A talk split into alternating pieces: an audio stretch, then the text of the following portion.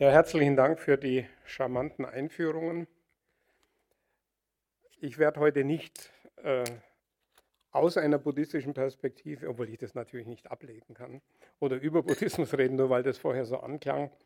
Ähm, ganz einfach, weil die Zusammenhänge, die ich aus der buddhistischen Tradition für meine Forschung gewonnen habe, um die darzustellen. Das bedarf eines etwas längeren Vortrags. Das wollen wir heute nicht machen. Über Geld müsste ich eigentlich auch viel, viel länger reden. Darum habe ich es als eine wunderbare Herausforderung angenommen, mich jetzt zunächst mal auf 20 Minuten Impulsvortrag zu beschränken. Wir werden dann nachher im Gespräch die Sache vertiefen. Aber also ich finde es sehr, sehr reizvoll, in 20 Minuten zu sagen, was Geld eigentlich ist. Mal schauen, ob ich es hinbekomme. Und dann noch so, dass es halbwegs verständlich ist. Sie werden vielleicht denken, in einer Zeit, in der in China die Märkte zusammenbrechen, indem wir weltweit in einen Währungskrieg eingetreten sind, der vielleicht noch nicht so offensichtlich ist, aber immer offensichtlicher wird. In einer Zeit, in der der Euro, unsere Währung, sehr in Frage steht, Ungeachtet der Verlautbarungen der Politiker denken da viele, viele, auch gerade Ökonomen, ganz anders darüber. In solch einer Zeit erwartet man eigentlich einen Vortrag über praktische Fragen. Ja, da, wie geht es mit dem Euro weiter? Wird der Dollar weiterhin die Leitwährung sein? Schaffen es vielleicht die Chinesen und die BRIC-Staaten, eine alternative Währung aufzubauen?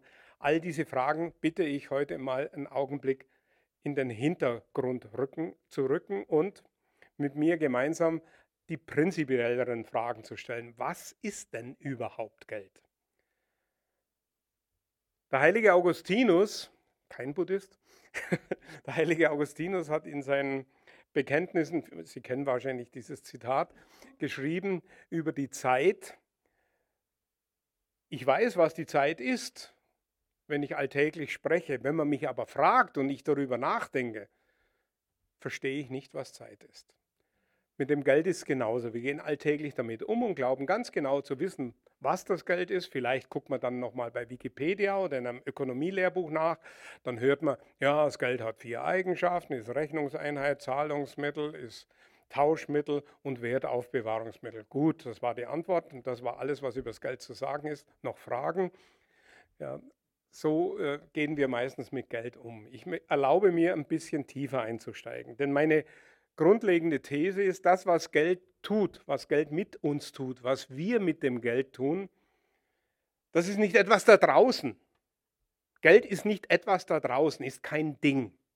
Und das scheint mal fundamentales Missverständnis zu sein, auch innerhalb der ökonomischen Theorie.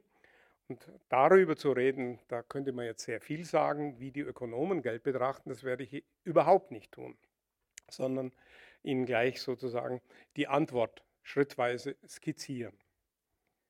Warum ist Geld nicht ein einfaches manipulierbares Ding? Das ist eigentlich naheliegend. Das sichtbar gewordene Geld, so sehen es viele Autoren, verordnet man etwa 700 vor unserer Zeitrechnung in Griechenland, als griechische Fürsten begannen, auf die Goldstückchen Elektrons, es war so ein Mischmetall, ihr Konterfei zu stempeln, um damit zu garantieren, das ist Metall von besonderer Reinheit und von einem bestimmten Gewicht. Und damit wurden die Soldaten entlohnt und so kam dann Geld langsam in die Zirkulation und wurde verwendet. Das ist die standardhistorische Erklärung. Das ist teils richtig, teils irreführend, weil es erstens andere Geldformen gibt, sehr, sehr viele. Es gibt einen Autor, einzig heißt er, ein wunderschönes Buch geschrieben, Anfang der 50er, Primitive Money. Und da schildert er über 2000 Geldformen in verschiedensten äh, Bereichen, vom Ledergeld bis hin zu äh, den berühmten Kaurimuscheln, zu Metallstäben, die verwendet werden. Also von der äußeren Erscheinungsform, Salz zum Beispiel, gibt es unendlich vielfältige Geldformen. Das erklärt uns also nichts. So verstehen wir Geld nicht. Wir können stundenlang uns hinstellen, wir könnten hier eine Ausstellung machen, was es alles für Geldformen gibt, könnten drunter schreiben, wo es das gibt, wir würden es dadurch nicht verstehen. Also bleibt uns nichts anderes übrig, uns anzusehen, was wir eigentlich mit dem Geld tun und daraus zwei, drei Schlüsse zu ziehen. Wie verwenden wir Geld? Warum verwenden wir es? Nun, wir glauben, Geld hat einen Wert. Jeder glaubt das. Ich mache immer das simple Beispiel, wenn ich hier einen 500-Euro-Schein hinlege und sage, derjenige oder diejenige, die ihn zuerst nimmt, darf ihn behalten. Da wird zunächst Ruhe herrschen hier. Irgendwann wird irgendjemand aufstehen und sagen, ich nehme es nur, ich spende es dann oder irgendwas. Aber jemand wird die Wertschätzung ausdrücken für dieses Stückchen Papier. Das ist eigentlich kein Papier, es ist Baumwolle, aber das spielt jetzt keine Rolle. Ja. Also wir wertschätzen das Geld, das tun wir. Und wertschätzen ist etwas, das hat mit uns Subjekten zu tun, mit uns Menschen zu tun. Das ist nicht eine Eigenschaft dieses Dings, einer Münze. Gold kann nicht von sich her sagen, ich bin wertvoll, sondern nur dadurch, dass es in unserer Gesellschaft, in unserer äh, Art, wie wir damit umgehen, eine bestimmte Rolle spielt, erhält auch Gold einen Wert. Gold hat nicht an sich einen Wert. Das Ding hat keinen Wert. Was ist dieser komische Wert eigentlich? Was kann man mit dem Geld machen?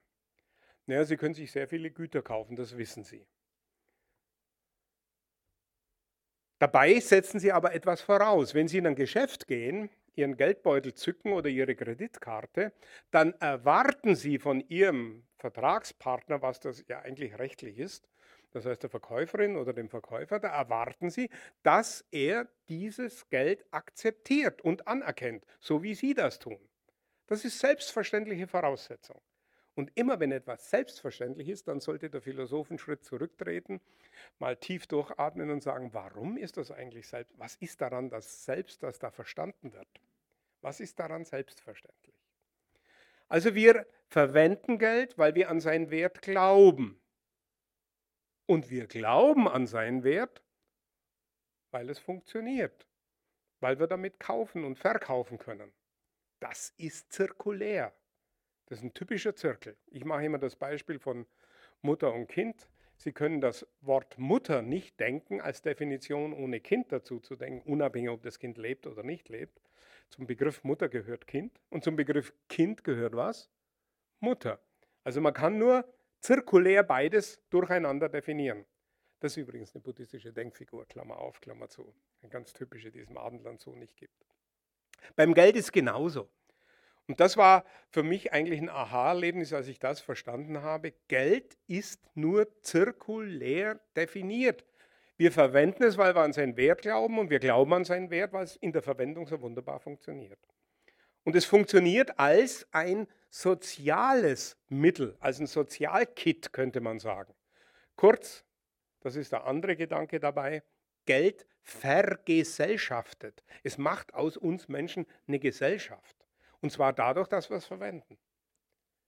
Geld ist nicht ein Gegenstand, zu dem wir uns individuell verhalten könnten und ihn so verstehen könnten, das ist der große Irrweg von vielen Ökonomen gewesen, die geglaubt haben, man könnte Geld auf subjektive Nutzenschätzungen zurückführen.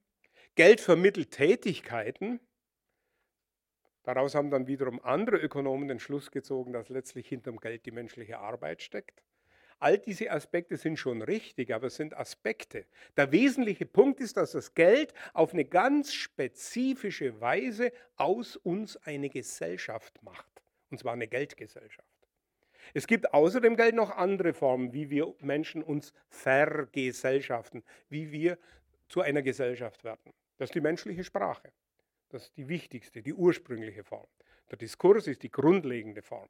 Es gibt noch andere Formen, Herrschaftsverhältnisse, Herr und Knecht zum Beispiel, CEO und Mitarbeiter, Präsident und äh, die wahlberechtigte Bevölkerung und so weiter. Also es gibt, es gibt viele Formen noch von Vergesellschaftung, aber die zwei fundamentalen scheinen mir zu sein die Sprache, die menschliche Sprache, die übrigens immer übrig bleibt, wenn alles andere zusammenbricht. Die Sprache bleibt wenigstens noch übrig. Ja, da können wir uns immer noch versuchen zu verständigen.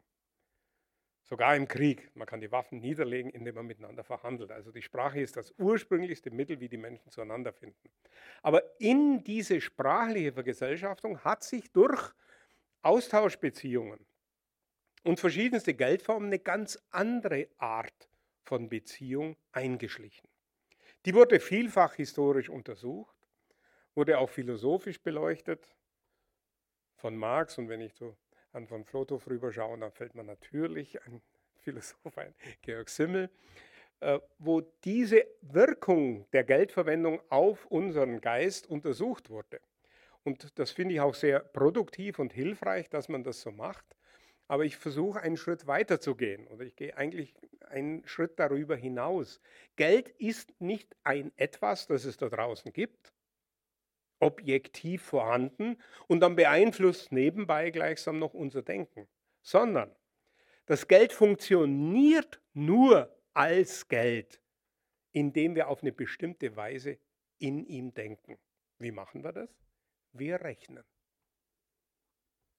Ich habe gerade einen ziemlich umfangreichen Aufsatz geschrieben, wo ich den Ursprung der Mathematik und, den und die Geldverwendung zueinander in Beziehung setze. Das kann ich jetzt nicht näher entfalten. Nehmen Sie es mal einfach als These hin. Man kann zeigen, dass die frühesten Formen mathematischen Denkens im Kontext der Händlerkreise und im Kontext der Geldverwendung entstanden sind. Das heißt, etwas, was einige Philosophen als das Höchste überhaupt, die Zahlen, Pythagoras sagt, die Zahlen regieren den Kosmos. Physiker würden dem eigentlich auch zustimmen. Was viele wie Platon, dann der späte Platon gesagt haben, die Zahlen sind eigentlich die Wesenheiten hinter allen Dingen. Diese Vorstellung muss ich ein bisschen enttäuschen und etwas zurückholen auf die Erde, mitten unter uns Menschen. Es ist schon richtig, das Geld wird nicht von uns als Individuen ausgedacht und gilt dann. Nein, das nicht. Sondern wir verwenden Geld, indem wir in ihm rechnen. Und die Praxis des Rechnens, des Zählens, das ist nichts anderes gewesen als die Mathematik in einer noch nicht reflektierten Form. Und wenn Sie noch eine kleine Bemerkung hinzunehmen, dann sehen Sie die Tragweite dieser kleinen Einsicht. Wir alle sagen, wir leben in der Zeit der Aufklärung, der Rationalität, was heißt Ratio? Ratio aus dem römischen Latein kommend heißt ursprünglich kaufmännische Rechnung. Das heißt, die Vernunftform, die bei uns als höchste gilt, nämlich die Ratio, diese Vernunftform entstammt der Geldverwendung und der Rechnung, die daran geknüpft ist. Und diese Art von Ratio hat sich immer mehr im Lauf der letzten zweieinhalb 1000 Jahre, vielleicht geht es sogar weiter zurück. Die Quellen aus Indien sind leider nicht sehr zuverlässig, was Zeitangaben geht. Meine Vermutung geht dahin, die waren sogar noch früher dran als die Griechen, aber das spielt jetzt keine Rolle. Also sagen wir zweieinhalbtausend Jahre auf jeden Fall, vielleicht sogar 3000 Jahre, geht diese Art von Denkform, mit der wir unsere Geschäfte untereinander abwickeln, mit der wir unsere Beziehungen herstellen, immer stärk, rückt immer stärker in den Vordergrund. Die Ratio fing schrittweise an, immer stärker andere Formen zu dominieren. Und das muss man sich klar machen. Geld ist nicht einfach gleich Geld wenn Sie in irgendeine geschichtliche Epoche gehen, Sie können es in der Gegenwart machen, Sie können es im Mittelalter machen, Sie können es in äh, alten Griechenland machen, dann werden Sie entdecken, es gibt eben nicht eine Münze, sondern es gibt viele Münzen. Es gibt abgenützte Münzen, es gibt Münzen mit unterschiedlichem Metallgehalt, unterschiedlicher Herkunft. Kurz, die allererste Aufgabe des ökonomischen Prozesses war das Umrechnen der verschiedensten Münzen ineinander. Das war die große Kunst. Und das ist gar nicht so einfach, das zu erklären. Das vergessen die Ökonomen vergessen das regelmäßig. Ich kenne ganz wenige. Es gibt äh, ein wunderschönes Buch, das vor zwei, drei Jahren erschienen ist, wo genau dieses Problem etwas näher adressiert wurde. Aber das ist das Hauptproblem gewesen ursprünglich. Wie rechnet man all die verschiedenen Geldarten ineinander um? Sie kennen das natürlich auch. Ja, Sie haben zwei konkurrierende Geldarten, die leicht ineinander umzurechnen sind, das Kreditkarte und Geldschein oder Münze, weil das übers Bankkonto geht. Schon schwieriger ist es, wenn Sie noch Dollars hinzunehmen oder etwas fristigere Papiere hinzunehmen, die ja durchaus Geldfunktionen übernehmen können. Wenn man eine Firma kauft, dann bezahlt man nicht unbedingt mit einem Koffer Bargeld, obwohl das in Japan zum Beispiel üblich ist. Sie können auch mit einem Aktienpaket bezahlen und so weiter. Das heißt, wir sind ständig in der Ökonomie damit beschäftigt, verschiedene Geldarten ineinander umzurechnen. Die Einheit der Rechnung ist nicht etwas, das ist gegeben, sondern ist ein unaufhörlicher Prozess. Also wenn man immer so sagt, Geld ist die Rechnungseinheit, das finde ich hübsch, weil diese Rechnungseinheit nicht ist, zweifach unterstrichen, sondern ständig wird. Die ändert sich ständig. Nebenbei bemerkt, Zentralbanken und Privatbanken manipulieren ordentlich daran herum und verändern diese Rechnungseinheit unaufhörlich. Neuerdings heißt sowas Quantitative Easing, QI. Ja, man kauft mit dem irgendwelche Staatspapiere und pumpt das Geld in seltsame Kanäle, äh, leider nicht in unsere Geldbeutel. Oder haben Sie schon mal von der EZB ein Schreiben bekommen, wir haben uns entschlossen, die Geldmenge auszuweiten, deshalb überweisen wir Ihnen 3000 Euro. Das passiert nicht. Ja. Allerdings können äh, andere Einrichtungen sich relativ günstig, nämlich zu Nullzinsen zurzeit Geld besorgen. Kurz, die Geldeinheit ist nicht etwas Gegebenes. Also das, was uns Menschen in der Moderne zusammenhält, was der Kit ist, diese Einheit der Rechnung, das ist etwas, das ständig in einem fließenden Übergang ist. Der kann natürlich mal sehr ganz fürchterlich fließen und schnell werden. Das nennt man dann Inflation. 1923 hatten wir das zu beobachten. Mein Großvater den ich nicht mehr erlebt habe. Meine Großmutter hat es erzählt von ihm. Der hatte eine Molkerei und hat das Milchgeld dann immer mit dem Leiterwagen zur Bank gefahren und ist im Dauerlauf gerannt, weil während er gerannt ist, ist es schon wieder weniger wert geworden. Also das ist dann eine Extremform, worin die Einheit der Rechnung im Geld gleichsam ihre Identität verliert. Aber auch bei uns ist diese Einheit nicht einfach gegeben. Also das, was in den Ökonomielehrbüchern am Anfang steht, wenn es um Geldtheorie geht, Geld ist Rechnungseinheit, ist eigentlich eine sehr naive Vorstellung. Diese Einheit ist ein ständiger Prozess.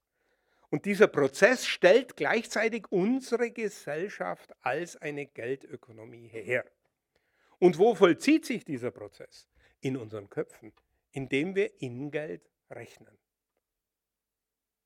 Das ist der entscheidende Punkt. Wir rechnen in Geld und damit vergesellschaften wir uns. Also ist uns das Geld so nahe, dass wir es gar nicht mehr bemerken. Für jeden ist das Rechnen was völlig Natürliches. Dass das mal einen ganz anderen Ursprung hatte, das ist darin vergessen. Kleiner Blick in die Geschichte. Man hat im Geld natürlich allerlei Übel entdeckt, da habe ich jetzt gar nicht davon gesprochen. Ja. Das ist Ihnen gegenwärtig, von der Geldgier bis zu den Wirtschaftskrisen und so weiter. Können wir gerne in der Diskussion später mehr darüber sagen. Also das Geld hat zweifellos viele, viele Schattenseiten. Diese Schattenseiten des Geldes, hat man gesagt, können wir am besten dadurch beseitigen, indem wir das Geld abschaffen. Ja, Weitling im 19. Jahrhundert hat das geschrieben. Das Geld muss abgeschafft werden. Lenin und die russischen Bolschewiki haben dann gesagt, prima, das machen wir genau. Ja, Preobrazhensky und wie sie alle hießen, Bucharin, haben dann versucht, 1919 das tatsächlich das Geld abzuschaffen. Da gab es eine riesen Inflation. Hat Bucharin gesagt, prima, das Geld entwertet sich selbst, wir brauchen es gar nicht abzuschaffen. Naja, noch ein weiteres Jahr und eine gigantische Hungerkatastrophe hat dann Lenin gesagt, hoppla, so einfach geht es doch nicht. Wir verwenden das Geld also weiter. Und später in der Diskussion hat man dann bemerkt, ohne eine Rechnungseinheit, in der verschiedene Leistungen aus verschiedenen Sektoren ineinander umgerechnet und aufeinander bezogen werden, geht es einfach nicht. Man kann das Geld nicht mehr abschaffen. Das funktioniert nicht. Geld ist nicht technisch beherrschbar. In dem Sinne, dass man darüber verfügen kann, wie man über einen Stein, den man behaut, verfügt oder über ein Metall, das man gießt. So ist Geld eben nicht. Geld ist eine Form, in der wir Menschen die Welt erkennen und die Welt denken. Warum? Nun, auf den Märkten, in denen man verschiedene Geldformen ineinander umgerechnet hat, war man gleichzeitig gezwungen, auf ein bestimmtes Geldquantum, eine bestimmte Zahl von Münzen zum Beispiel, eine Warenmenge zu beziehen. Das geht nur, wenn man die Warenmenge auch misst. Also nicht nur das Geld zählt, sondern relativ zum Geld eben auch die Warenmenge misst. So ist gleichzeitig mit der Geldverwendung so etwas entstanden wie das universelle Messen. Man hat angefangen, alle Dinge zu messen. Man hat die ganze Welt in Zahlen ausgelegt. Der erste philosophische Ausdruck, das große Erstaunen darüber findet sich natürlich bei Pythagoras, der dann gesagt hat, die Welt ist Zahl, alles ist Zahl. Aber das entsteht genau aus der Art, wie wir Menschen miteinander umgehen, nämlich in Geld unsere Geschäfte abzuwickeln. Das projizieren wir nach außen. Übrigens sehr erfolgreich. Die Tatsache, dass in Geld diese quantitativen Beziehungen erstmals offenbar wurden, heißt nicht, dass sie deswegen in der Natur falsch sind. Natürlich sind die Naturgesetze richtig, wenn sie entsprechend gut getestet sind. Selbstverständlich. Allerdings ist es etwas einseitig, die Natur nur im Horizont der Rechnung auszulegen, also sprich mit der Geldbrille. Das ist ein bisschen einseitig, wie wir jetzt erfahren müssen. Das ist nämlich Ökologie. Das, was wir berechnet haben, funktioniert prima. Die Technik funktioniert prima, also die Autos funktionieren prima. Aber die Abgase schaden dann doch irgendwie unserem Klima. Das haben wir nicht berechnet. Also müssen wir jetzt Klima berechnen und versuchen, da was zu machen. Jetzt, wenn wir da rechnen, gibt es wieder Nebeneffekte, die wir nicht berechnet haben. Kurz, der Blick durch die Zahl auf die Welt, den uns das Geld gelehrt hat und der ungeheuer erfolgreich war historisch, die letzten zweieinhalbtausend Jahre, dieser Blick durch die äh, Zahl auf die Welt ist auch borniert, er ist beschränkt. Er klammert unendlich viel aus. Ganz zu schweigen davon, wenn wir anfangen, menschliche Beziehungen zu berechnen. Ja? Von den Schulnoten bis zu irgendeinem Ranking, Arbeiterin der Woche in, der, in Fabriken. Ich habe, wenn ich gejobbt habe in meiner Studienzeit, da gab es sowas, da habe ich so Fließbandarbeit gemacht, war ich unter lauter Frauen. Da gab es immer Arbeiterin der Woche, die am schnellsten gearbeitet hat, die war auf Platz 1. Kurz, alles in Zahlen auszulegen, sei es Sport, sei es Alltag, was wir nicht messen können, das gibt es nicht. Die höchste Präzision ist das Gemessene. Da sehen Sie also, wie sehr wir nicht einfach nur Geld verwenden, sondern wie sehr seit zweieinhalbtausend Jahren das Geld uns programmiert hat, hin zu einer Ratio des Rechnens, die alle anderen Vernunftformen zu überlagern begonnen hat. Das könnte man jetzt in vielen Details zeigen, habe ich nicht die Zeit dazu, aber nehmen Sie es einfach mal als These hin.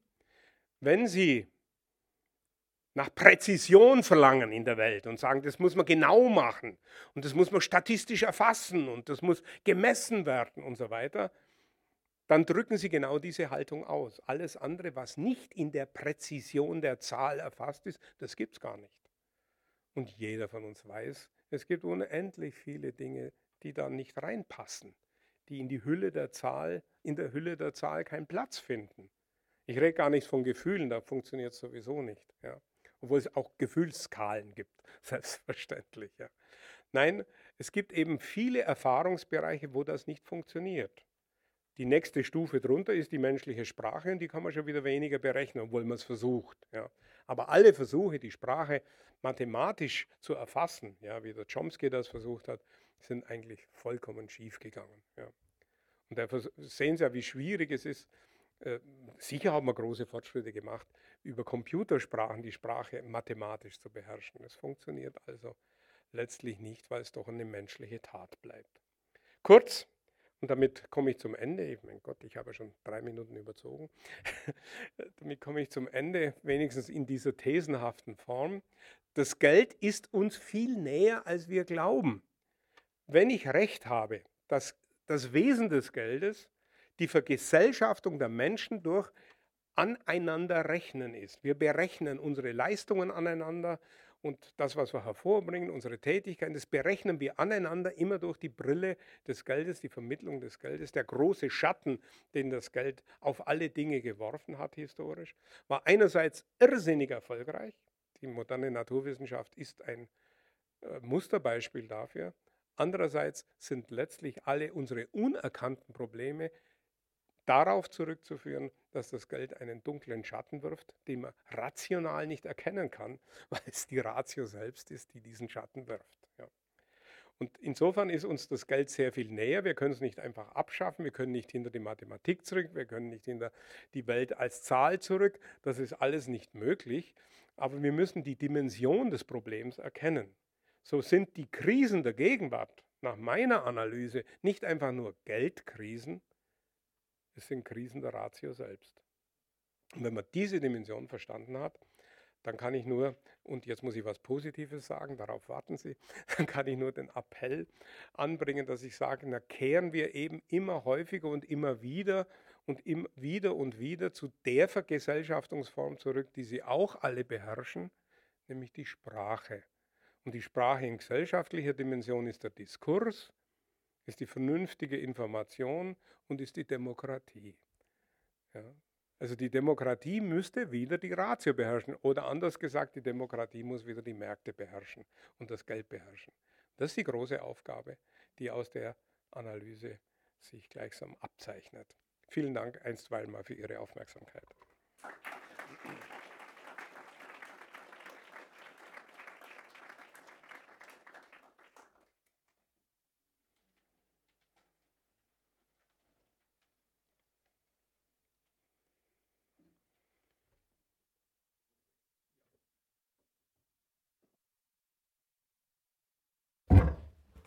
Ja, ganz äh, die Regie an Herrn. Nein, überhaupt nicht die Regie. Die, äh, ich bin hier sozusagen der äh, bisschen der äh, Assistent der Moderation. Also, ganz herzlichen Dank, Herr Botbeck. Ist ja schade, dass Sie schon aufgehört haben. Ich höre Ihnen immer so gern zu. Aber Sie haben ja selber darauf aufmerksam gemacht, wir haben so wenig Zeit. Also, das ist ein weiter Bogen, den Sie schlagen. Und Herr Münch hat ja schon darauf hingewiesen, ein ganz, ganz, ganz, ganz großes, dickes Buch steht irgendwo da oben. Deshalb sind die Mauern hier so fest, weil diese Bücher so schwer sind. Und das von einem Ich bin nicht Brotweg, sicher, dass es das hier gibt. das von einem Brotweg ist besonders dick und schwer. Herrschaft des, des Geldes. Und das über Faust. Das geht ja über Verführung. Verführung des Faust. Mir wäre ein Anliegen, wenn Sie vielleicht sich und Ihr Denken, das Sie gerade vorgestellt haben, nochmal ein bisschen einordnen könnten. Sie haben ein, zwei, drei Bezugspunkte genannt, aber vielleicht ist es doch für die Diskussion auch hilfreich, wenn Sie nochmal sich vielleicht etwas abgrenzen oder auch stärker beziehen hm, auf so Denker, äh, die wir kennen. Also es gibt ja eine gewisse Nähe zum Beispiel zum historischen Materialismus bei Ihnen, aber dann wieder doch nicht. Wo ist die Grenze? Okay, also der historische Materialismus, das heißt die These, dass äh, historisch materielle Gesellschaftsbedingungen auch die Denkformen bestimmen. Dieser These kann ich so nicht zustimmen, weil das eine einfache Kausalität ist, die einfach nicht vorliegt. Ja.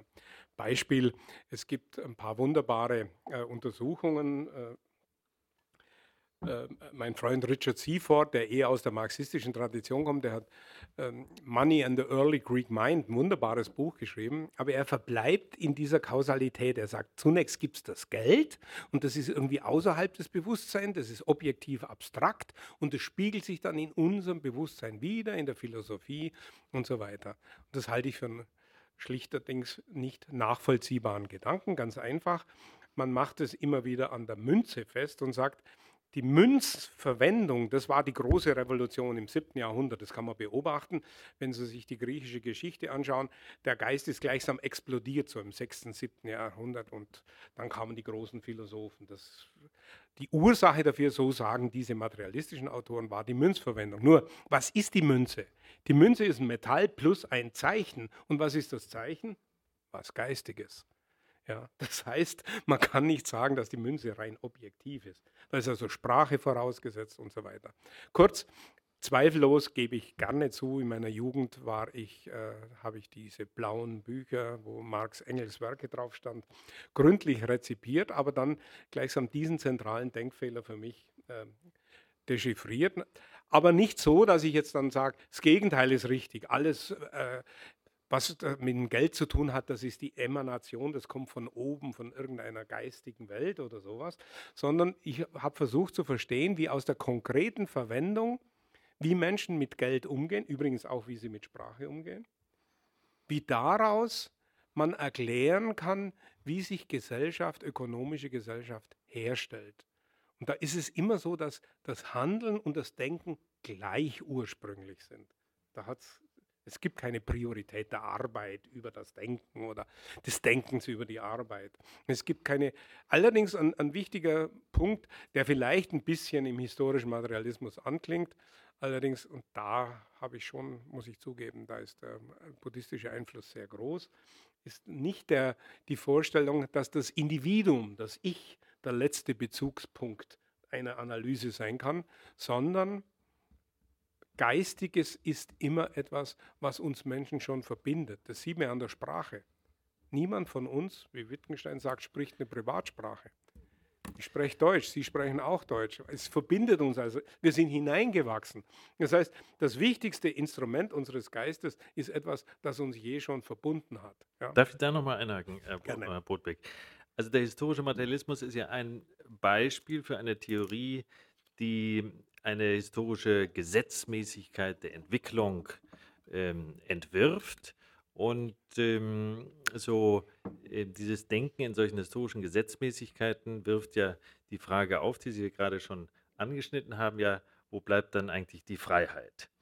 Ähm, also wenn es nicht der historische Materialismus ist, ähm, der diese Gesetzmäßigkeit dieser Entwicklung prägt, dann nochmal die Frage, welche Form von quasi Gesetzmäßigkeit dieser Entwicklung nehmen Sie denn an? Also ich jedenfalls, wenn ich Ihnen zuhöre, habe so den Eindruck, wir sind ein bisschen Gefangene dieser Entwicklung. Also wir sind vielleicht sogar historische Opfer einer bestimmten Entwicklung.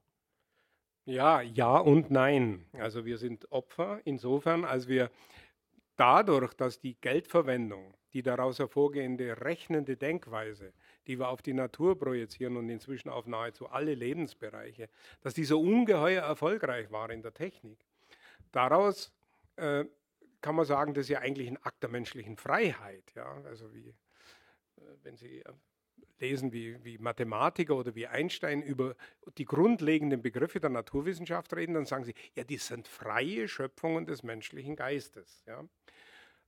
Insofern ist, ging die Freiheit, um Ihre Frage da aufzunehmen, ging die Freiheit dort voraus. Aber da weiß man nicht, warum funktioniert jetzt die Natur gerade so, wie wir sie entwerfen. Das Problem bleibt also erhalten. Ja? Also das müssen wir irgendwie klären. Und äh, hier von Gesetzmäßigkeiten zu sprechen, da zögere ich sehr stark. Ja? Ich glaube nicht, dass es sowas gibt wie äh, eine historische Gesetzmäßigkeit, die uns zwingt. Aber es gibt sowas wie dumme Angewohnheiten. Und wenn wir in den Jahrtausenden Geld verwenden, dann haben wir uns so sehr an die Geldverwendung gewöhnt, sie hat sogar unsere psychische Struktur äh, mitgeprägt, dass wir das nicht mehr so leicht loswerden. Ja? Also ich, ich äh, brauche mir nur überlegen, wenn ich mit einem Ökonomiestudienkollegen spreche, das ist übrigens auch empirisch untersucht worden, äh, wenn die äh, drei, vier Jahre Ökonomie studiert haben und dann rauskommen, die sind gar nicht mehr in der Lage, ihr ursprüngliches Modell in Frage zu stellen. Sie sind es geworden. Ja? Die sind es geworden. Und das meine ich, das ist ein Verhängnis, das ist eine Gewohnheit, es Gesetz zu nennen. Man könnte es psychologisches Gesetz nennen, aber da bin ich sehr vorsichtig. Wenn man eine historische Tendenz ähm, entdecken will, dann natürlich die, die bei all diesen Dingen gilt, dass wir dadurch, dass wir etwas verwenden, das immer besser lernen und dann, äh, ja, jetzt muss ich aufpassen, dass ich nicht zu fachterminologisch werde, eine Metastruktur drüber legen können. Also uns überlegen, wie machen wir das eigentlich, dass es funktioniert. Und dann bauen wir ein Stockwerk drüber und machen ein paar abstraktere Überlegungen noch. Und da baut man wieder ein Stockwerk drüber. Also das ist etwas, was historisch passiert ist, dass man Abstraktionsstufen drüber gemacht hat. Das schon, selbstverständlich. Ja. Und das ist durchaus, wenn man das eine Gesetzmäßigkeit nennen will, dann könnte man sagen, die zunehmende Abstraktion der ursprünglich, von den ursprünglichen Inhalten. Ja. Also man abstrahiert von der konkreten Geldverwendung und denkt dann, ja, was ist eigentlich dieses Rechnen, das ich da vollziehe, als Rechnen selbst? So sind die ersten Rechenbücher entstanden. Da haben wir gesagt, ja, was ist denn das Rechnen mit Zahlen? Das ist ein Umgang mit Symbolen. Das kann man doch auch logisch beschreiben. Da kann man das logisch erklären. Wie kann man jetzt die Logik wieder begründen und ableiten und so weiter. Ja, ja danke für diese Präzisierung. Ich hätte Freude, weiter nachzufragen, aber äh, möchte zunächst äh, fragen, ob aus der Runde der äh, Stuttgarter äh, Bürger hier äh, Fragen sind oder auch Bemerkungen. Ja? Wenn Sie vielleicht ja, aufstehen und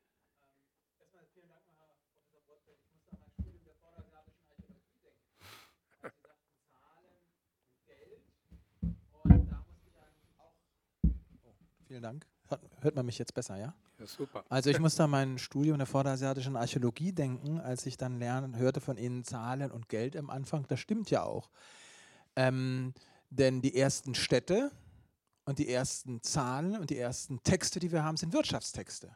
Ja. ja. Ähm, das sind die allerersten Texte und es sind nicht religiöse Texte, wie viele denken, sondern es sind eben wirklich Wirtschaftstexte aus Uruk, Ur, Sumer und so weiter. Und dann kam später eben das Geld, was wir kennen, aber es gab damals eben auch schon in diesen Wirtschaftstexten dann auch sozusagen ein virtuelles Geld. Nicht? Und das hängt eben wiederum an, jetzt an ihre Max wir kommen damit zu Marx, wenn man so will, oder zur marxistischen Sichtweise eben mit der Stadtwerdung zusammen. Man darf ja nicht vergessen, dass für die Griechen ja auch ähm, Zivilisation sich dadurch oder Kultur dadurch äußert, dass es da ist, wo es eine Stadt gibt. Und eine Stadt ist da, wo es eine Agora, also einen Markt gibt. Und reden heißt ja auf altgriechisch agorazo. Ja, ich rede, ich heiße, ich gehe auf die Agora, da, wo eben gehandelt wird. Und zurück eben dann denke ich noch an Vergorden Child. Sollten Sie vielleicht dann doch jetzt hier, werfe ich mal nur ein, der Mann eben, der gesagt hat, eben, dass wirklich die Zivilisation entstanden eben durch die Städtewerdung in allen Kontinenten. Und der war ja ein bekannter Marxist auch. Und da würde ich dann vielleicht sagen, man kann jetzt nicht diese marxistischen oder den historischen Materialismus einfach so jetzt zur Seite ähm, legen, wie es dann eben Sie etwas angedeutet haben. Ja. Ich will jetzt ja, gar nicht für also Marx eine, eine oder für den historischen Materialismus äh, dafür plädieren, aber man sollte dann doch eben auch diese Sichtweise dann noch äh, erwähnen und erläutern. Danke, da war vorne noch eine Bemerkung, Herr Botbeck. Ich gebe Ihnen gleich wieder das Wort, aber vielleicht können wir hier ein bisschen sammeln. Ähm, Fragen oder kurze Bemerkungen zu dieser komplexen kulturgeschichtlichen und geistesgeschichtlichen Frage. Herr Brotbeck, Sie haben gesagt, äh, dass Geld zur Leistungsverrechnung dient oder so ähnlich. So habe ich es jedenfalls verstanden. Ich halte das auch für richtig, ist, glaube ich, sogar das Wichtigste. Und wenn es aber so wichtig ist und so essentiell ist, dann muss aber auch die Abschätzung der Leistung objektiv sta stattfinden. Und nicht so, wie wir das heute haben, dass ein Herr Winterkorn das 300-fache von dem Durchschnittslohn bekommt. Er kann nicht das 300-fache leisten. Das sieht man, dass er das nicht gemacht hat. Ähm, also hier, glaube ich, müssen wir, wenn wir die Krisen beseitigen wollen, bei der Leistungsabschätzung etwas verändern, damit es sich auch dann bei uns in den Köpfen verändert. Und vielleicht könnten Sie dazu hm. Stellung nehmen. Ja, ich, gibt, gibt darf ich die zwei Fragen ja, vielleicht ganz gerne. kurz, weil die. Mhm. Ähm, was Sie über Stadtentwicklung sagen, ist natürlich völlig richtig, aber da brauchen wir keinen Marx dazu, sondern das haben andere. Marx hat es ja von anderen Historikern übernommen und nur nebenbei bemerkt. Ähm, man sollte allerdings sehen, dass die Agora in, in Griechenland, so, die so wichtig war, aber interessanterweise in Babylon überhaupt keine Rolle gespielt hat. Ja, wie es bei Herodot heißt, die äh, Babylonier hatten nämlich keine Marktplätze und trotzdem haben sie Geldrechnung gehabt. Ja, ist doch interessant. Wenn Sie sich die Gesetzesstele von Hammurabi angucken, etwa 1500 vor unserer Zeitrechnung. Da haben wir auch so ein Ghost Money, nennt man das, also so ein virtuelles Geld, wo Leistungen ineinander umgerechnet werden. Das gibt es also schon, die Vergesellschaftungsform. Und das waren natürlich Zentren, ob, man, ob man die jetzt Stadt nennt oder große ähm, äh, Agrarkomplexe, das ist äh, noch für mich nicht so ganz äh, geklärt. Das ist einfach eine historische Frage, das muss die historische Forschung ergeben. Die Dennis Schmont-Besarin, die Sie vielleicht kennen, die hat äh, in äh, Summe sehr gut diese äh, Tonkügelchen unter, Tonkugeln untersucht, ja, worin dann so Figürchen waren und wo man äh, auch eine Vorform, interessanterweise, weil die Figuren wurden außen in die Tonkugeln eingeprägt, einen gemeinsamen Ursprung des Schreibens, der Schrift und der Rechnung und damit der Geldverwendung äh, konstruieren kann. Ich sehe in, dieser, in diesen Handlungsweisen, sehe ich, wenn Sie so wollen, die wesentliche Grundlage zur Erklärung. Wenn Sie das jetzt historisch materialistisch nennen, das ist mir gleichgültig. Ja. Aber mir kommt es auf die Art, wie Menschen denken und handeln an. Die Institution Stadt ist, glaube ich, eher ein äußeres Resultat dieser Denkformen und Handlungsformen. Ich lasse es mal einfach mit dieser kurzen Bemerkung. Also ich, äh, ich nehme das Beste vom historischen Materialismus, ohne sein Dogma zu nehmen, ja, dass es eine Kausalität von unten nach oben gäbe. Ja. Das ist in einer ganz kurzen Links die Antwort. Ihre Frage, Leistungsmessung. Ich würde es ein bisschen übersetzen, weil es gibt keine objektive, Sie wissen nicht, was der Herr Winterkorn tatsächlich geleistet hat. Ja, wie soll man denn das messen? Ja, das funktioniert eben nicht. Das ist ja der Witz an der Geldrechnung. Sie sieht so aus, als würde sie was messen, aber dass so etwas möglich, dass man äh, so unterschiedliche Dinge in einem Maß messen kann, dies ist natürlich nicht möglich. Das war jetzt ein wörtliches Zitat von Aristoteles. Der hat es nämlich schon verstanden. Und da hat er gesagt, aber für die Praxis des Verkehrs ist es unabdingbar. Wir tun es dann trotzdem. Ich will es in eine andere Richtung umlenken und ich glaube, da würden Sie dann nicht widersprechen. Es geht hier um eine ethische Frage.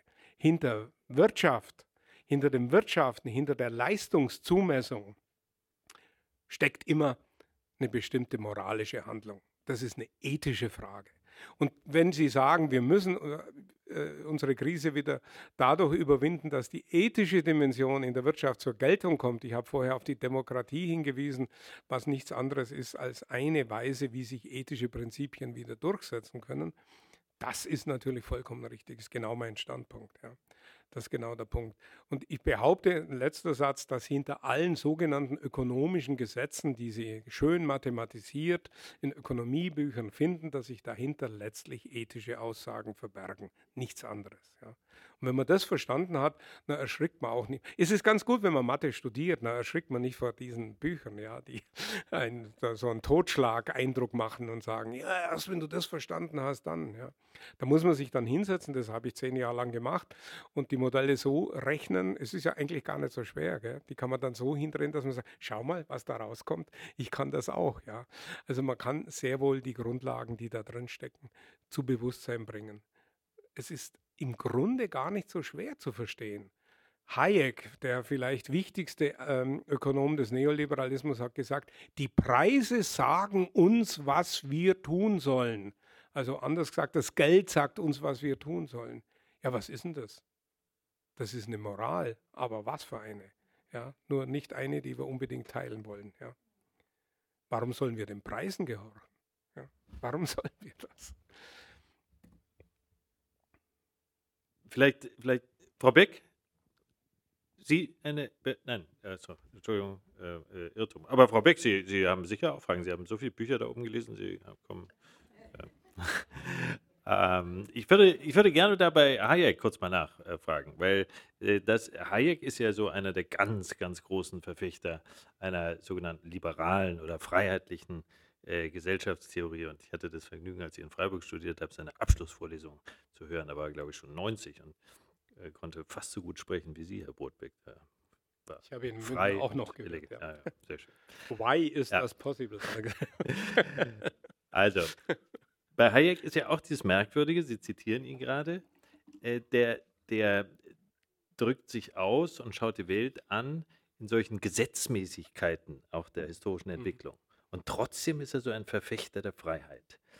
Ähm, ich beziehe das jetzt nochmal auf Ihre Position. Sie sind ja auch eigentlich ein Verfechter der Freiheit. Sie wollen uns ja irgendwie äh, zwar ein bisschen erschrecken äh, mit dem, was Sie sagen und sagen, oh, ihr seid ja alle gefangen in diesem Gelddenken, ähm, aber Sie bezwecken ja möglicherweise damit doch auch so ein bisschen eine befreiende Wirkung. Ähm, also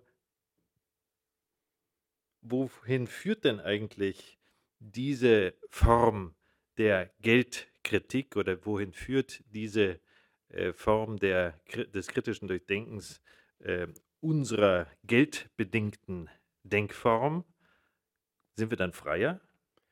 Also, um es in einem scharfen Satz zu sagen, es gibt keine Wirtschaftsgesetze.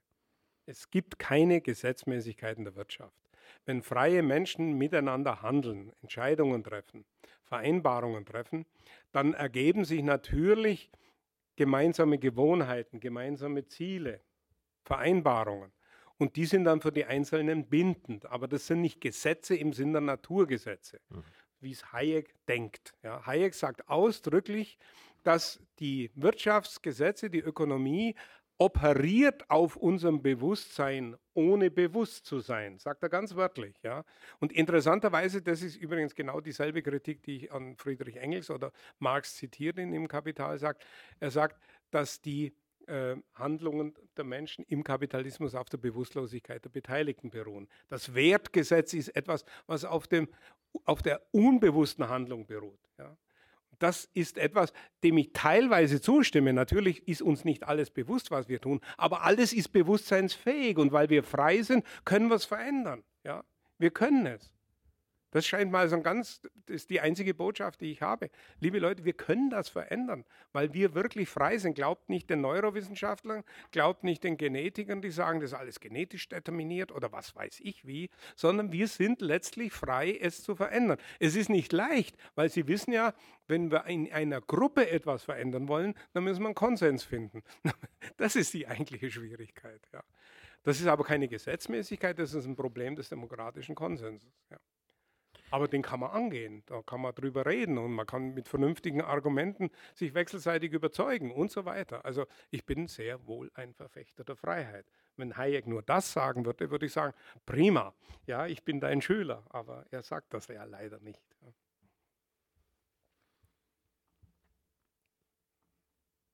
Ja.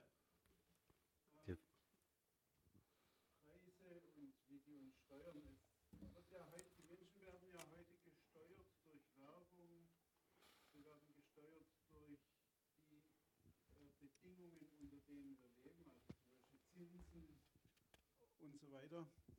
Und das, äh, um die Dinge, die Sie hier ansprechen, um die bewusst zu machen, da müssen noch viel, viel mehr Menschen wie Sie auftreten und äh, das tatsächlich bewirken. Also es gibt ja keine Partei, die diese Dinge auch benennt. Also ich werde auch keine gründen. Ja. Schade.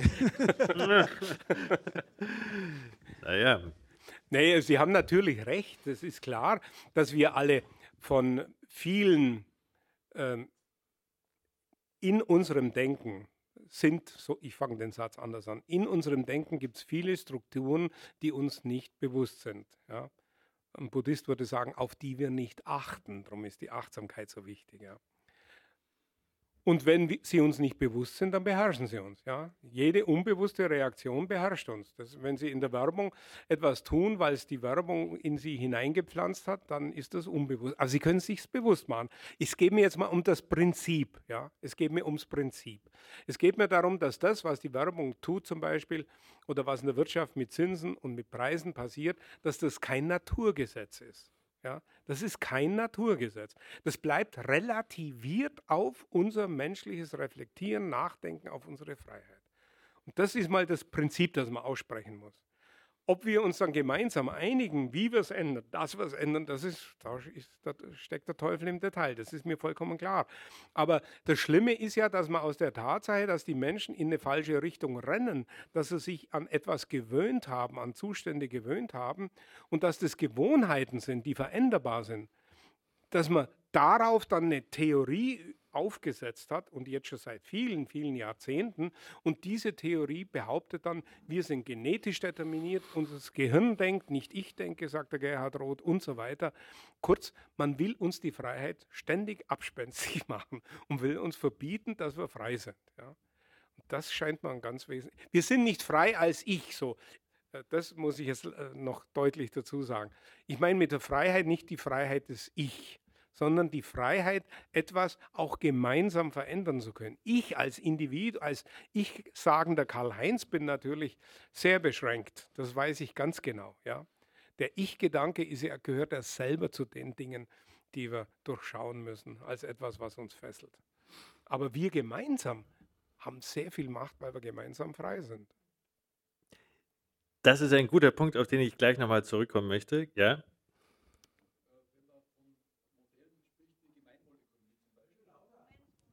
Ah, ja, ja, bitte. Kommt. Wenn man Modelle nimmt, wie zum Beispiel die, die Gemeinwohlökonomie, halten Sie das für mögliche äh, Schritte in eine bessere Richtung?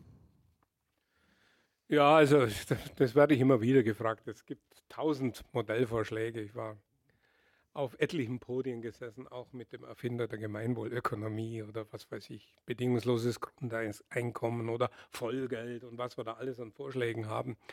Was, wenn ich das, erlauben Sie mir, dass ich so generell beantworte, dass ich nicht speziell auf die Gemeinwohlökonomie eingehen muss. Ähm, was mir an den Vorschlägen gefällt, ist der Gedanke, wir können was tun, wir können was verändern. Ja, und das würde ich auf jeden Fall unterstützen.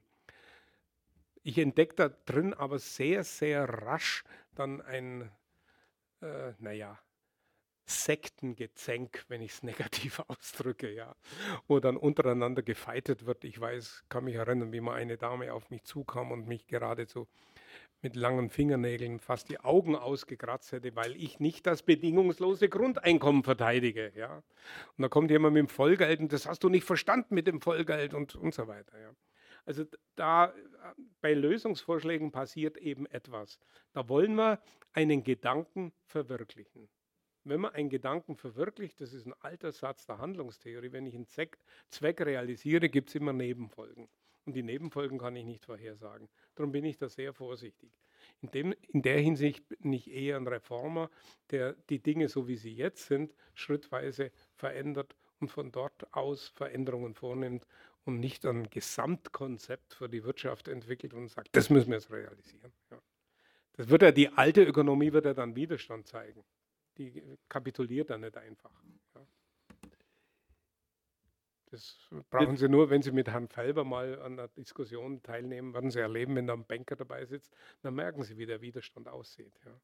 Also ich habe es erlebt. Ich, meine, ich erfahre von Bankern auch Widerstand, aber ich mhm. versuche versuch, die Leute dann immer dort zu packen, wo sie sich festhalten ja, und sage, was willst du eigentlich? Ja, wenn du zu mir sagst, ich will gar nichts, ich will viel Geld verdienen und ob ich damit das mit Waffen mache oder mit, was weiß ich, mit äh, äh illegaler Finanzierung, das ist mir gleich. Wenn du sagst, okay, jetzt weiß ich, woran ich bin. Da haben wir eine ethische Differenz und da können wir uns nicht einigen.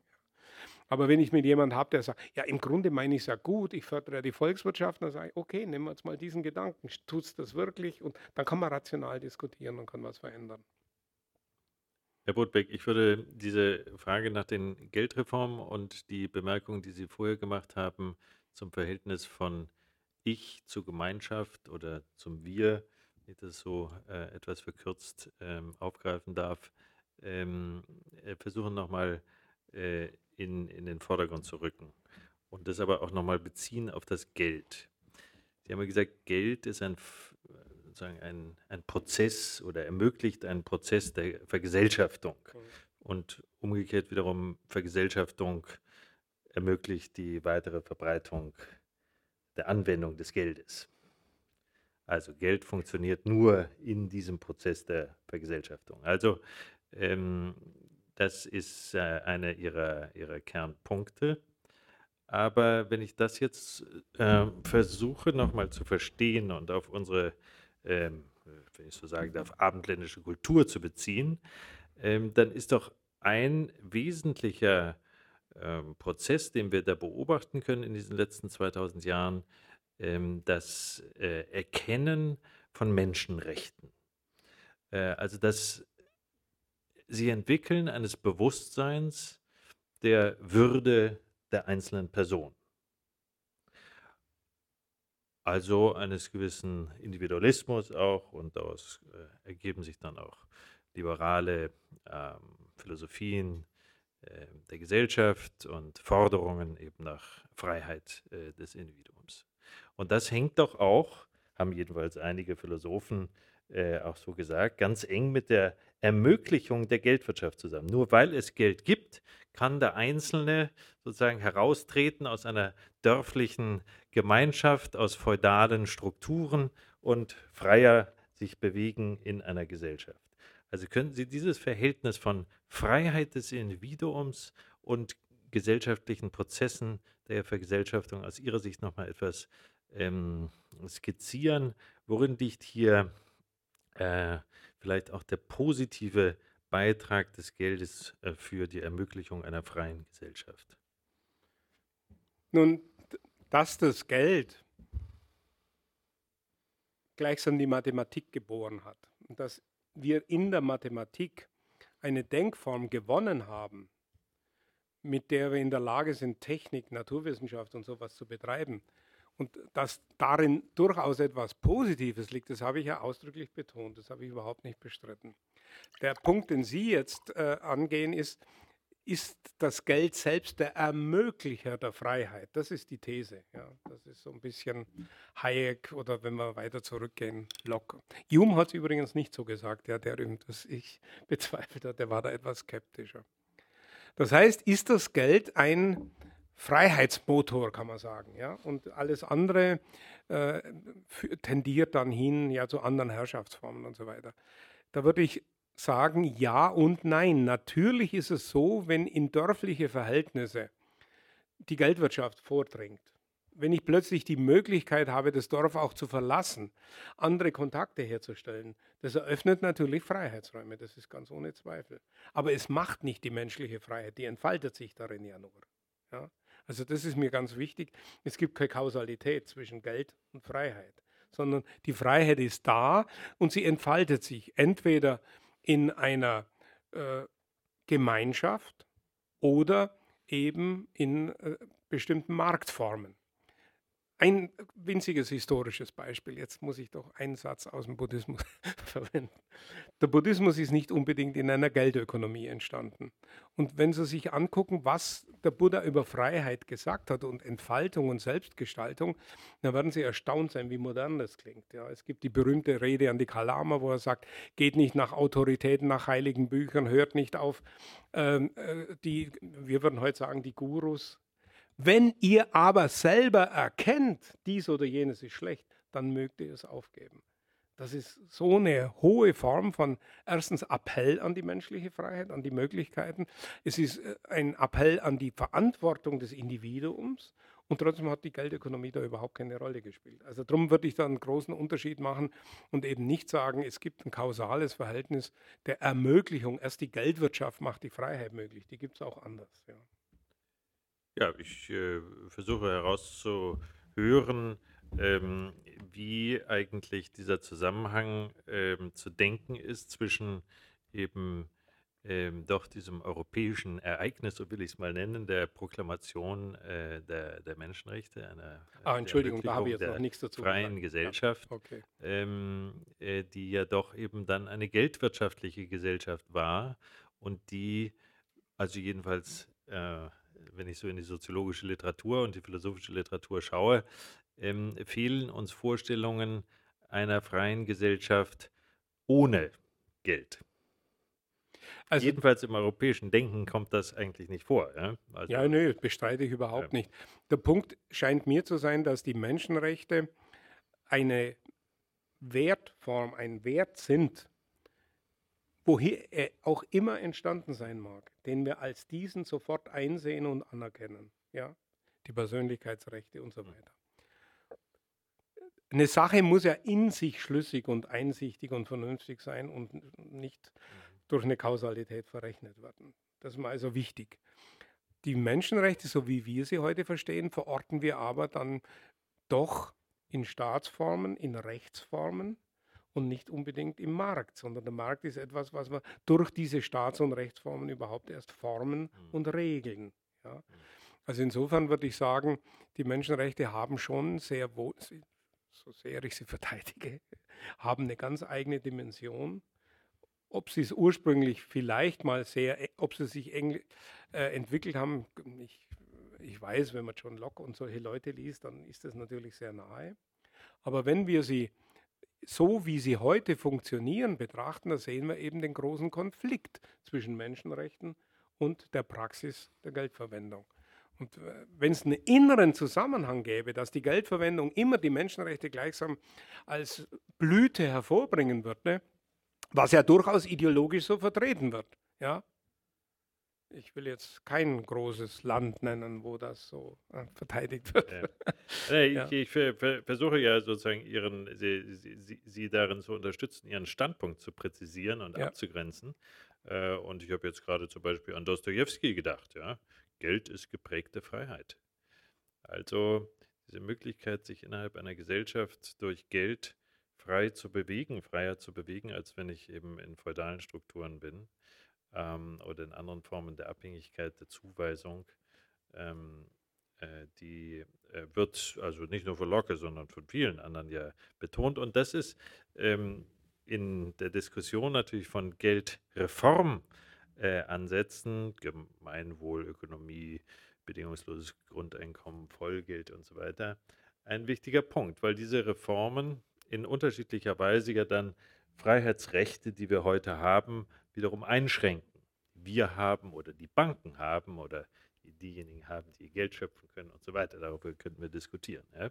Aber in dem Moment, in dem wir über Reformen nachdenken, ähm, die über das äh, Reformieren des Denkens ähm, hinausgehen, kommen wir ja in solche äh, Fragestellungen, wessen Rechte werden eingeschränkt, welche Freiheiten werden eingeschränkt zugunsten äh, welcher anderen ähm, Rechte. Aber Sie sind eher, äh, so ähm, äh, stellen Sie sich ja da, Herr Brotbeck, ich will Sie gar nicht in so eine Reformdiskussion jetzt auf dieser äh, politischen Ebene hineinziehen, sondern Sie sagen ja, ich bin eigentlich ein Denkreformer. Ja? Sie sagen, ähm, also eigentlich fast wie ein alttestamentarischer Prophet, äh, kehrt um, ja? aber erstmal im Denken. Ihr müsst äh, euch frei machen im Denken. Äh, das ist ja Ihr Ansatz. Aber wie macht man sich eigentlich ja, frei das, im das Denken? Klingt, das klingt jetzt natürlich so, das klingt jetzt natürlich so äh, abstrakt, völlig absurd. Ja. Nein, das ist ja, nicht absurd. Erlaub, erlauben Sie ja, mir. Ihr, Ihr, Aufruf, ja? Ja, klar. Okay. Wie, wie, wie werden ja, freier im Denken? Ich, ich gebe zwei Sätze als ja. Antwort oder auch fünf. Aber noch eine kleine Korrektur, wenn Sie mir erlauben, über das Menschenrechte und Freiheit. Da haben wir einen Begriff weggelassen, und das ist das Eigentum. Ich glaube nicht, dass das Eigentum uneingeschränktes Freiheitsrecht ist und die Verwendung des Eigentums. Und wenn man das gleichsetzt, wenn man sagt, Freiheit ist gleich die völlige Freiheit, mit meinem Eigentum zu machen, was ich will, ja, dann haben wir ein Problem. Dann haben wir ein Problem des Konflikts mit den Menschenrechten. Also Freiheit des Eigentums würde ich nicht unterschreiben, Freiheit des Menschen ja sehr wohl. Ja, das ist, glaube ich, die wichtige Differenz hier. Okay, äh, Ihre andere Frage kann man eigentlich relativ leicht beantworten. Wenn Sie mir erlauben, äh, das ist jetzt nicht eine abstrakte Antwort, das ist die Praxis dessen, was ich die letzten 30 Jahre gemacht habe. Ja. Ich glaube, eine Denkreform muss anfangen, wenn wir vom Geld reden, mit einer Reform der ökonomischen Theorie. Und eine Reform setzt voraus eine Kritik. Ja, eine Kritik der herrschenden ökonomischen Theorie. Das ist genau das, was ich die letzten 30 Jahre gemacht habe. Etliche Bücher dazu geschrieben. Ich halte die ökonomische Theorie nicht nur für eine falsche und eine Pseudowissenschaft, da stimmen eigentlich viele zu, die philosophisch ein bisschen bewandert sind, sondern ich halte sie für viel gefährlicher, nämlich für eine versteckte Ethik. Ja, sie zwingt uns ethische Haltungen auf, des Gehorsams dem Markt gegenüber, der Markt macht und so weiter. Und diese versteckte Ethik wird in einem Gewand der Wissenschaft verkündet. Und das kann man nur dadurch kritisieren, dass man diese ökonomische Theorie selbst kritisiert. Und es geht relativ leicht, man muss sie nur wörtlich nehmen. Ich mache es in zwei Sätzen ganz kurz. Ja. Einer der wichtigsten Vertreter in den letzten 50 Jahren war Milton Friedman, der Vater ein Vorvater des Neoliberalismus. Der reine, der sich dann danach durchgesetzt hat, ist noch ein bisschen radikaler gewesen.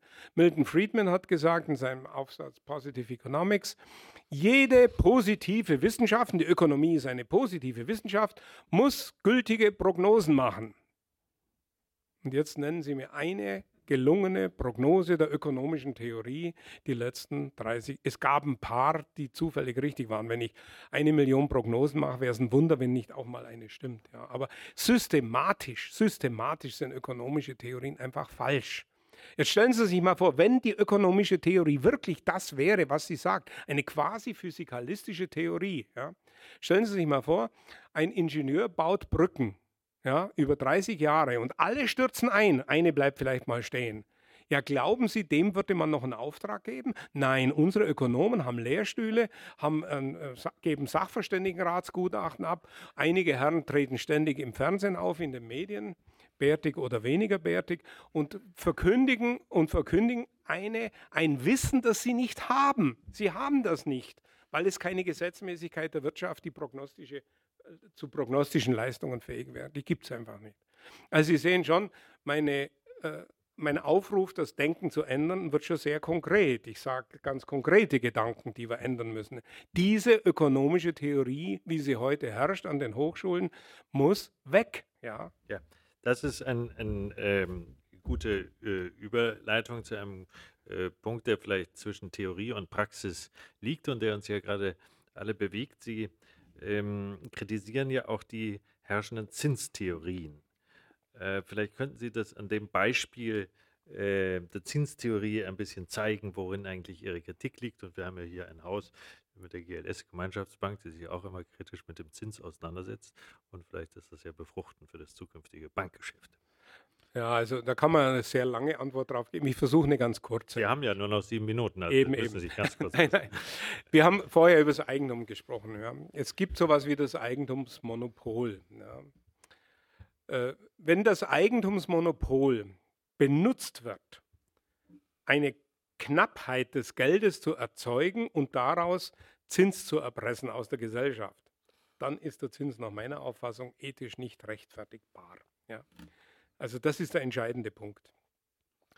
Die vielen Zinsformen, die heute natürlich wichtig sind, ist ja nicht einfach der Darlehenszins oder irgend sowas, sondern viel wichtiger sind die Kursgewinne, die ja faktische Verzinsungen von Papieren sind. Ja. Und diese Art von Kursgewinnen werden erzeugt durch ein anderes Eigentumsmonopol inzwischen, das ist ein Informationsmonopol. Ja. 70, 75 Prozent der gehandelten Papiere an der Wall Street äh, laufen heute über einen High-Frequency-Trading-Handel. Ja. Und das heißt, die wenigen, die da so einen Zugang haben, die superschnelle Computer haben, die können sehr, sehr viel Geld in sehr, sehr kurzer Zeit verdienen. Und wenn Sie als kleiner Anleger zehn Minuten später kommen, sind Sie schon abgezockt, ja. haben keine Chance. Daran sieht man, dass es Verzinsungsformen gibt, die eigentlich jedem relativ rasch so erklärt werden können, dass man sagt, hey, das ist doch nicht rechtens, das ist doch moralisch nicht zu rechtfertigen. Da benutzt jemand eine Monopolform, also eine Macht über den Markt, um daraus Geld zu erpressen. Was ganz anderes ist es, da gibt es auch Schranken, aber ich, ich bleibe jetzt mal beim positiven Aspekt. Was ganz anderes ist es, wenn jemand einem anderen einen Kredit gibt und er mit aus diesem Kredit dann eine Verzinsung verlangt und jemand mit diesem Kredit produktiv tätig wird. Ja, also Innovationen durchsetzt, nach gutem alten Schumpeter oder wie auch immer. Wenn jemand was umsetzt, was Nützliches hervorbringt und dabei einen Gewinn macht und von diesem Gewinn einen Teil abgibt an den Kreditgeber, da sehe ich darin kein Problem. Sehe ich wirklich kein Problem. Die Frage ist, ob wir jemals einen Zustand erreichen, das war die große Utopie zum Beispiel von John Stuart Mill, ähm, ob wir jemals einen Zustand erreichen, wo wir sagen, die Innovationen, die es noch gibt, die führen vielleicht zu Gewinnen, aber eigentlich brauchen wir den Kredit gar nicht mehr. Das hat John Stuart Mill geglaubt in seinem Kapitel of the Stationary State. Da hat er so die Utopie eines stationären Zustands äh, entwickelt. Hochspannend, weil er sagt, wir müssen irgendwann die Weltbevölkerung stabilisieren. Wir können nicht mehr Ressourcen endlos abbauen. Wir müssen in eine stabile, äh, ähm, auf ein stabiles Fahrwasser einlenken. Und jede ökonomische Theorie, übrigens rein aus mathematischen Formen, führt dann dazu, wenn Wachstumsrate null wird, wird irgendwann der Zins null. Wie kann so eine Gesellschaft dann eigentlich noch funktionieren? Ja. Das ist eine spannende Frage. Das ist eine Frage, die man äh, dann angehen kann, wenn es soweit ist. Vorläufig sehe ich diese stationäre Gesellschaft nicht auf uns zukommen, obwohl sie natürlich für mich sehr wohl ein gewisses Ideal ist. Ja. Ein Ideal in dem Sinne, dass wir ökologisch, ich, ich ventiliere hier Gemeinplätze, ja, da sind wir uns wahrscheinlich alle einig. Die Erde ist eine Konstante und wir können nicht endlos gegen die Grenzen der Erde anrennen. Ja.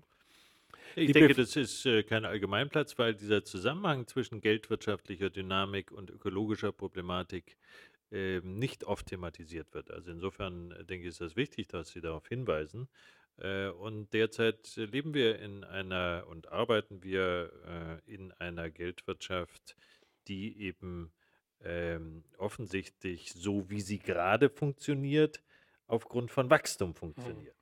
Also ein schneller Übergang von dieser Form der Wirtschaft in eine Nullwachstums, in eine Steady-State-Economy äh, wäre doch ein sehr krisenfestes trächtiger Vorgang. Oder sehen Sie das anders? Ja, ja, zweifellos, weil dann die ganzen ähm, Eigentumsrechte, die Freiheit, das Eigentum so zu benutzen, wie man es tut, ja, yeah. die wäre natürlich vollkommen eingeschränkt. Das ist klar. Ja, ich kann mir dann nicht mehr eine Sphäre raussuchen, Hauptsache sie wächst noch. Yeah. Ja, das muss natürlich dann eingeschränkt werden. Das ist schon klar. Allerdings muss man vorsichtig sein. Äh, John Stuart Mill hat wirklich einen ganz vernünftigen Gedanken gehabt. Er hat gesagt, so eine stationäre Ökonomie wäre nicht eine, die ist tot. Da gibt es weiterhin Erfindungen. Nur er hat es einfach so ausgedrückt, er hat gesagt, da, damit, äh, mit diesen Erfindungen, da konzentrieren wir uns darauf, dass wir Arbeit ersparen, dass wir in, in künstlerische Bereiche gehen, ja, dass wir nicht mehr äh, rohstoffträchtige Dinge herstellen, sondern eben mehr geistige Produkte herstellen. Also eine Ökonomie des, der geistigen Kultur. Ja. Und das ist mir dann natürlich sehr, sehr sympathisch. Und da sind wir wieder jetzt bei der Reform des Denkens und der Reform äh, des Geistes. Und ich glaube, ohne diese grundlegende Reform des Denkens wird man auch keine, keine Gesellschaft äh, gestalten können, nur durch äußeren Zwang. Also, dass man Zins abschafft oder sowas, halte ich für völlig illusorisch. Ja, das wird nie funktionieren. Welche Vorschläge machen Sie, damit wir zu diesem Zustand, beziehungsweise eigentlich müssen wir sogar äh, wirtschaftlich sogar wahrscheinlich uns reduzieren, denn diesen Rohstoffverbrauch und den Ausstoß an klimaschädlichen Gasen, den wir zurzeit haben, der ist nicht mehr durchhaltbar. Welche Vorschläge machen Sie, um dorthin zu kommen, was Mill vor 150 Jahren schon eigentlich visionär gesehen hat? Ich glaube, da gibt es eine zweite Frage noch. Äh, ja, da hinten. Ja. Vielleicht. Ja, vielleicht das noch ein bisschen zu ergänzen. Ähm, Theorien, dass äh, quasi wir jetzt 40 Jahre die Grenzen des Wachstums ignoriert haben und ein letztlich auch Kollaps, Kollaps des bisherigen Wirtschaftssystems im Prinzip innerhalb der nächsten Jahre oder Jahrzehnte unausweichlich ist und eigentlich auch die einzige Chance, um ökologisch eventuell wieder in einen Bereich zu kommen, äh, wo man in Richtung Nachhaltigkeit kommen könnte. Würden Sie aus Ihrer Sicht sehen, dass eine solche natürlich extrem krisenhafte Entwicklung auch für Menschen äh, die Möglichkeit bedeutet, sich quasi wieder neu in einer anderen Denkform zu erfinden? Ja, so leid es mir tut, aber ich fürchte, es wird gar nicht, wenn ich realistisch bin, wird es nicht anders funktionieren. Mein positiver Vorschlag wäre ganz einfach. Wir setzen uns vernünftig zusammen und gestalten die Gesellschaft so, dass dieser Unfug ein Ende hat. Ja. Aber das wird nicht so klappen. Ja. Man kann nicht Leute überzeugen, die einen Vorteil daraus haben, dass man das Gegenteil tut. Und das haben wir halt. Ja. Es sind Privilegien damit verbunden, dass man irgendeine Art von Wachstum weiter durchsetzt, sei es nur an den Finanzmärkten. Das ist nun mal da. Ja? Und solche Gewohnheitsmuster, die sich in Jahrhunderten eingeprägt haben, sind, das, die sind ja, zum Teil sind sie sehr alt, aber die sind eigentlich erst einige Jahrhunderte alt. Die kriegt man nicht so schnell aus der Gesellschaft raus. Das ist mir vollkommen klar. Ja. Und äh, irgendwie, dass wir plötzlich uns eine Kalaschnikow anschaffen und eine Revolution machen dagegen, das wird auch nicht funktionieren. Ja. Im Gegenteil, da machen wir alles schlimmer. Also ich sehe eigentlich, ich habe eine gewisse Hoffnung. Ich habe eine gewisse Hoffnung, dass Krisen Denkformen verändern.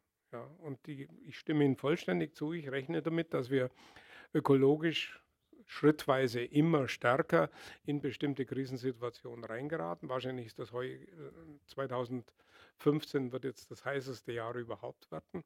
Das als kleines Beispiel genannt. Ja. Was die Ozeane bisher noch absorbiert haben an CO2, das werden sie nicht mehr sehr lange tun. Wenn wir angucken, was von Müll wir auf den Ozeanen haben, wenn, die, wenn wir sehen, dass die, ähm, die Fische schon langsam aussterben werden und, und so weiter. Ich brauche ja überhaupt nicht anfangen. Da gibt es tausend Gegenvorschläge, es gibt tausend Modelle und Versuche und ich finde alles wunderbar, wenn sich jemand engagiert, dass dieser Prozess verlangsamt wird. Allerdings äh, sozusagen mich hinzusetzen und einen äh, Globalvorschlag zu machen, das schien mir etwas vermessen, ja. Unser Gegenstand ist der Planet. Ja. Ja, es machen ja, na, es machen ja viele ganz vernünftige Vorschläge. Also Herr Brotbeck, Sie werden hier in die Pflicht genommen. Ähm, also so einfach kommen Sie hier nicht raus. Ähm, der, ähm, Ihr Vorteil ist, Sie müssen jetzt nicht antworten, weil die Zeit läuft ab. Ähm, aber, aber Sie haben einen klaren Arbeitsauftrag. Ähm, das äh, wird hier erwartet. Ja? Also wir müssen konkreter werden. Es gibt jetzt eine letzte Frage. Ja, das ist keine Frage. Ich wollte gerne noch mal auf das Ich zurück. Ich denke, dass das Umdenken kann ja nur in jedem einzelnen Ich beginnen. Das sich zusammensetzen ist der zweite Schritt. Und ich denke sehr wohl, dass der Einzelne kann, wenn er was erkennt, eine Folgerung daraus ziehen. Ich bin nicht gezwungen, bei irgendeiner Bank Geld anzulegen, wenn ich es bei der GLS kann und weiß, was mit dem Geld geschieht und dass es sozialverträglich und äh, so weiter und naturverträglich ist. Oder ich kann mich entscheiden, wenn ich weiß, wie Handys hergestellt werden und Smartphones und wenn ich weiß, wie sie abgebaut werden, die Stoffe, die drin sind, dann kann ich sagen, ich will das nicht. Das heißt, einzelne Entscheidungen und dann kann man sich zusammensetzen zu vielen. Sehen Sie das nicht auch so, weil Sie haben den Buddha zitiert? Ja. Nein, nein, natürlich. Äh, Sie haben ja etwas Wunderbares gesagt. Also Sie haben es nicht ganz, aber ich übersetze das mal so. Mein Ich ist veränderbar. Das ist ja nicht einfach gegeben. Ich kann ja mich verändern. Ich kann Entscheidungen treffen. Also das Ich ist nicht etwas wie die äh, idealistischen Philosophen gesagt haben, dass transzendental irgendwie gegeben ist oder das vom Gehirn hervorgebracht wird, sondern ich ist etwas, das ist gestaltungsfähig. Natürlich muss jeder Einzelne da bei sich selber anfangen. Da habe ich ja keinen Zweifel. Sehen Sie, ich arbeite seit Jahren mit einer ähm, Finance and Ethics Akademie zusammen, wo wir die Anleger dazu bringen wollen, dass sie weggehen von reinem Renditedenken und so weiter. Natürlich, ich mache sowas auch, aber ich bin mir meiner Grenzen bewusst. Ja, das ist der entscheidende Punkt. Und das will ich nur sagen. Ich halte es für ziemlich größenwahnsinnig, wenn jemand hingeht und für Deutschland diesen Vorschlag macht oder für Europa und manche sogar für den ganzen Globus. Also das erstaunt mich dann doch immer. Ja. Entschuldigen Sie, wenn ich, wenn ich hier ein bisschen äh, nicht vorspiele, sondern das drückt meine Haltung aus. Ich sage, auch Philosophen und Ökonomen müssen hier ein bisschen bescheidener werden. Ja, ganz herzlichen Dank, äh, Herr Brotbeck. Ähm, Sie kombinieren offensichtlich äh, die Fähigkeit zu einem Überflug äh, über 3000 Jahre Geistesgeschichte und Kulturgeschichte ähm, äh, mit einem gehörigen Maß an Selbsthumor und auch äh, innerer äh, Bescheidenheit. Ähm, und das ist äh, nicht nur sympathisch, sondern das ist vielleicht auch wirklich etwas, was man äh, lernen kann von Ihnen, eben äh, diese Kombination des mutigen Denkens, aber dann doch eben auch der ähm, Beschreibung der Beschränktheit unserer Möglichkeiten, einen ganz konkreten Plan zu entwerfen. Ja, die Zeit ist schon um, Herr Botbeck. Ähm, also ein ganz kleines Schlusswort äh, vielleicht oder ein Ausblick auf Ihren nächsten Vortrag in Stuttgart. Ich bedanke mich ganz einfach für die Fragen, für die aufmerksamen Blicke und äh, hoffe, dass Sie für sich selber ein ganz klein wenig weiterdenken, Ihre Entscheidungen treffen. Da wäre ich schon sehr glücklich. Und eigentlich meine wichtigste Bitte ist, glauben Sie den Ökonomen nicht mehr.